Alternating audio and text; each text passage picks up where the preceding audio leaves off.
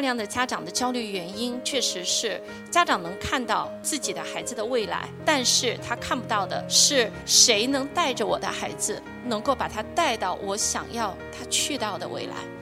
是不是我们过于的在意了在起跑线上的这种竞争力，而扼杀了某一些，包括像创造力、想象力，这个是一个很大很大的课题。当成人在养育孩子的过程当中，他的焦虑往往不是孩子带来的，而是他作为一个成人在成熟度不够的状况下，他所表现出的对自己的挣扎和焦虑。你的焦虑源自于你看到了孩子的错误，或者看到了这个差距，而你不再焦虑的原因是你看到了孩子的成长，你知道他的未来在什么方向。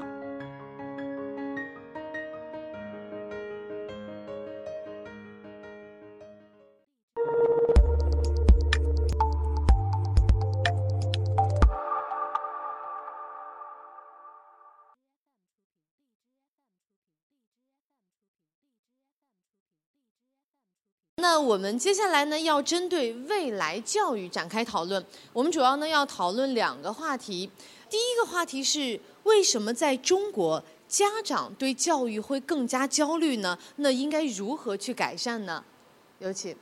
我觉得回答这个问题呢，单一从这个家长的角度去回答是不够公平的。就像我在今天演讲的时候跟大家分享的这个。联合国教科文组织发布的这个报告啊，教育问责，也是我个人作为一个教育者强烈认同的。因为这个教育啊是一个集体事业，它是一个集体行动。那么在我们问责的时候啊，针对一个单一的行动个体，这也是有失公允的。那么政府、学校、老师、家长、学生，还有这些国际机构，包括私营组织，都应该是被问责的。所以呢，家长只是其中的一个啊，但是这个大氛围。大文化显然不是家长自己独创的，或者家长啊带来的这个焦虑，所以我认为呢，单单去就是责问家长为什么这么焦虑是不公平的。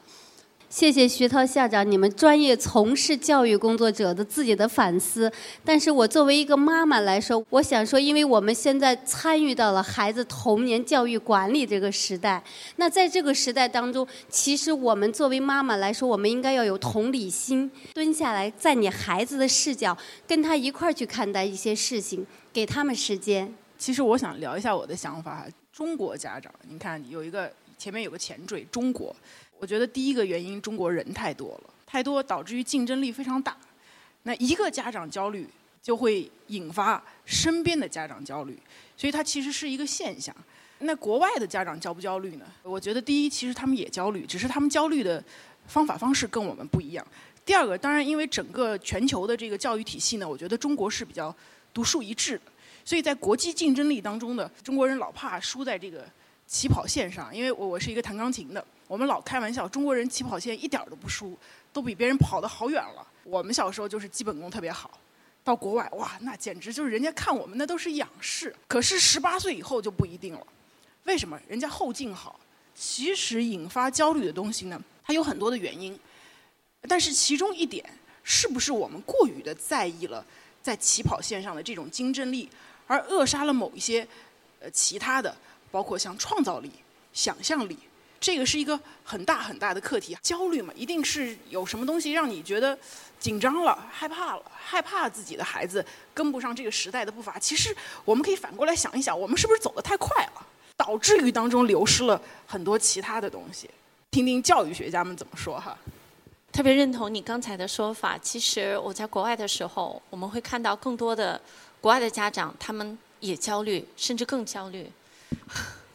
国外的亚裔更焦虑，越来越焦虑，但是确实是焦虑的方向不一样。其实不管在国内还是国外，全世界所有的爸爸妈妈们只跟着一个东西，就是将来我的孩子能去到哪儿，那个地方对我孩子的要求他达到了吗？那我们大量的家长的焦虑原因，确实是家长能看到自己的孩子的未来，但是他看不到的是谁能带着我的孩子。能够把他带到我想要他去到的未来，而且正是因为这样路径的不同，大家找了各种各样的方式试图解决这个问题，但是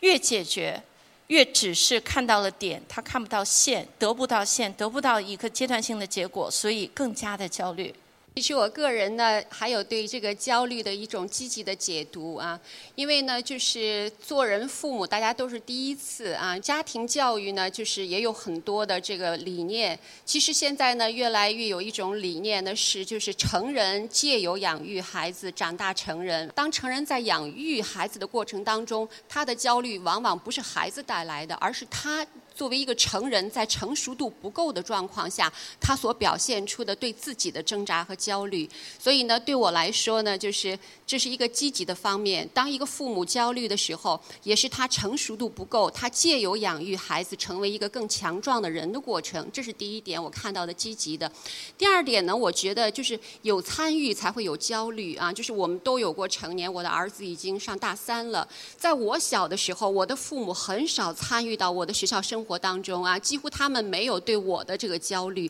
所以我觉得焦虑也是可以看作今天中国的一种进步，那就是越来越多的成人参与到家庭教育当中，因为有参与，因为有这种深度的与家庭教育的这个交接，所以他才会焦虑。所以焦虑也许是看作一个参与的正常反应，或者是说我们参与的这个技能、参与的方法还有待丰富，它是正常的啊。这是我的两个积极的啊，就是看待这种。中国家长的焦虑吧。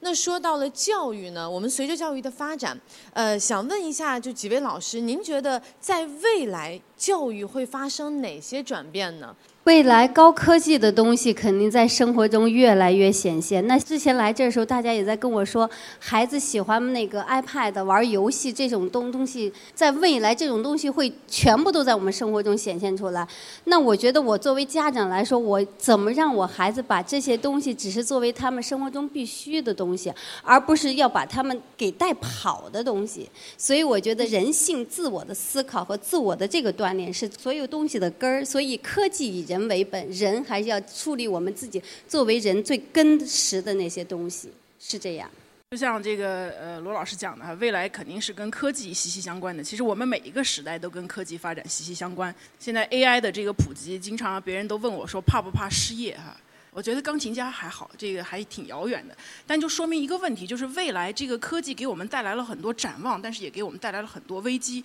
所以在教育这个问题上，我在想，是不是我们现代这一代人已经不仅仅是要学一种单一的技能，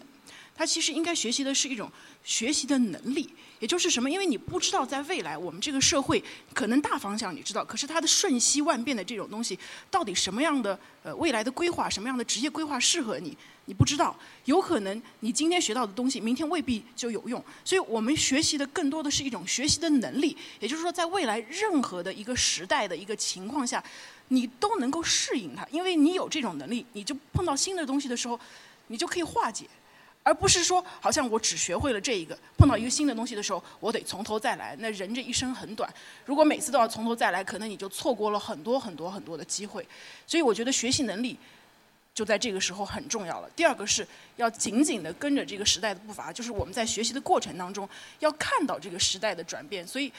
千万不要关起门来学习，我们要打开自己的世界，看到各种的多样的可能性。对，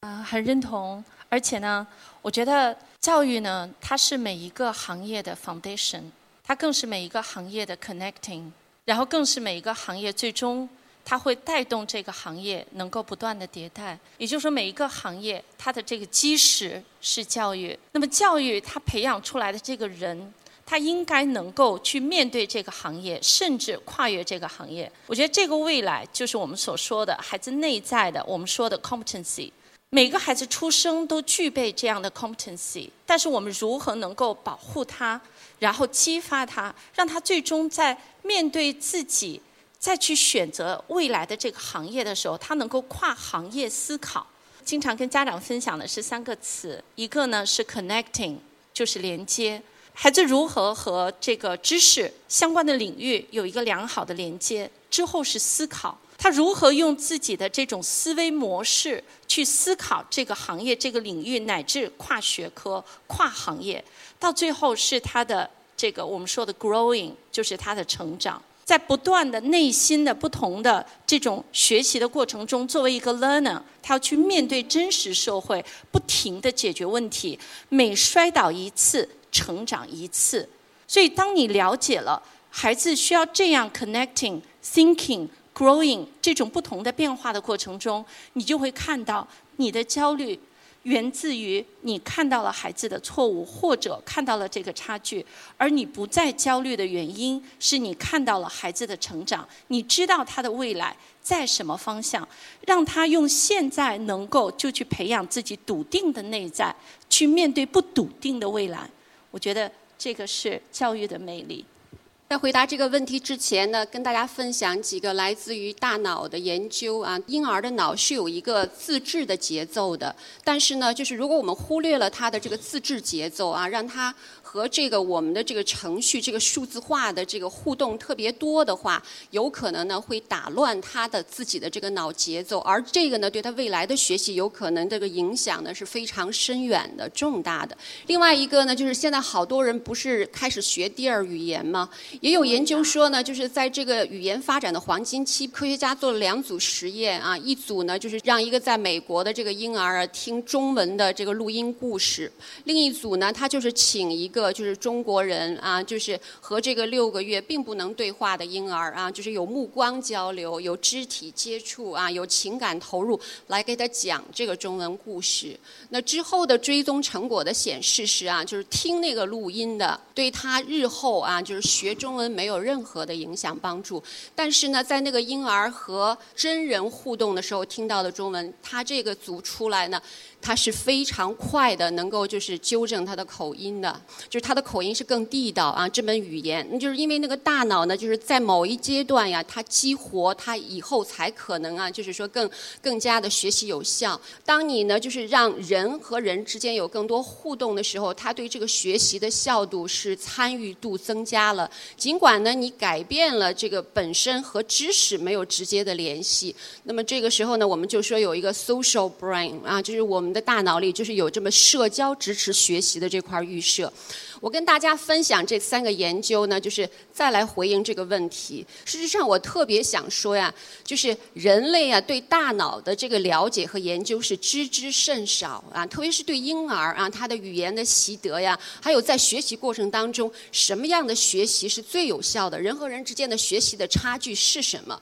我们有的时候从外部的努力、情感，从成人的世界里啊，给予学学习特别多的要求，但是大家都不能忘记啊，就是我也是特。别强调，就是尽管人人都可以谈，但是教育是一门科学啊，就是大家呀，还是应该借助这个科技化的时代、大数据的时代，去更多的了解大脑是如何工作的啊，怎样的工作可以更好的激发我们的学习。所以我觉得呢，就是科技应该帮助我们更好的了解我们自己、我们的大脑、我们的内心，然后我们才能去更好的学习。我自己就是认为教育这个专业啊，它是应该有科学性的啊，去回应它的未来。谢谢老师，请稍作休息。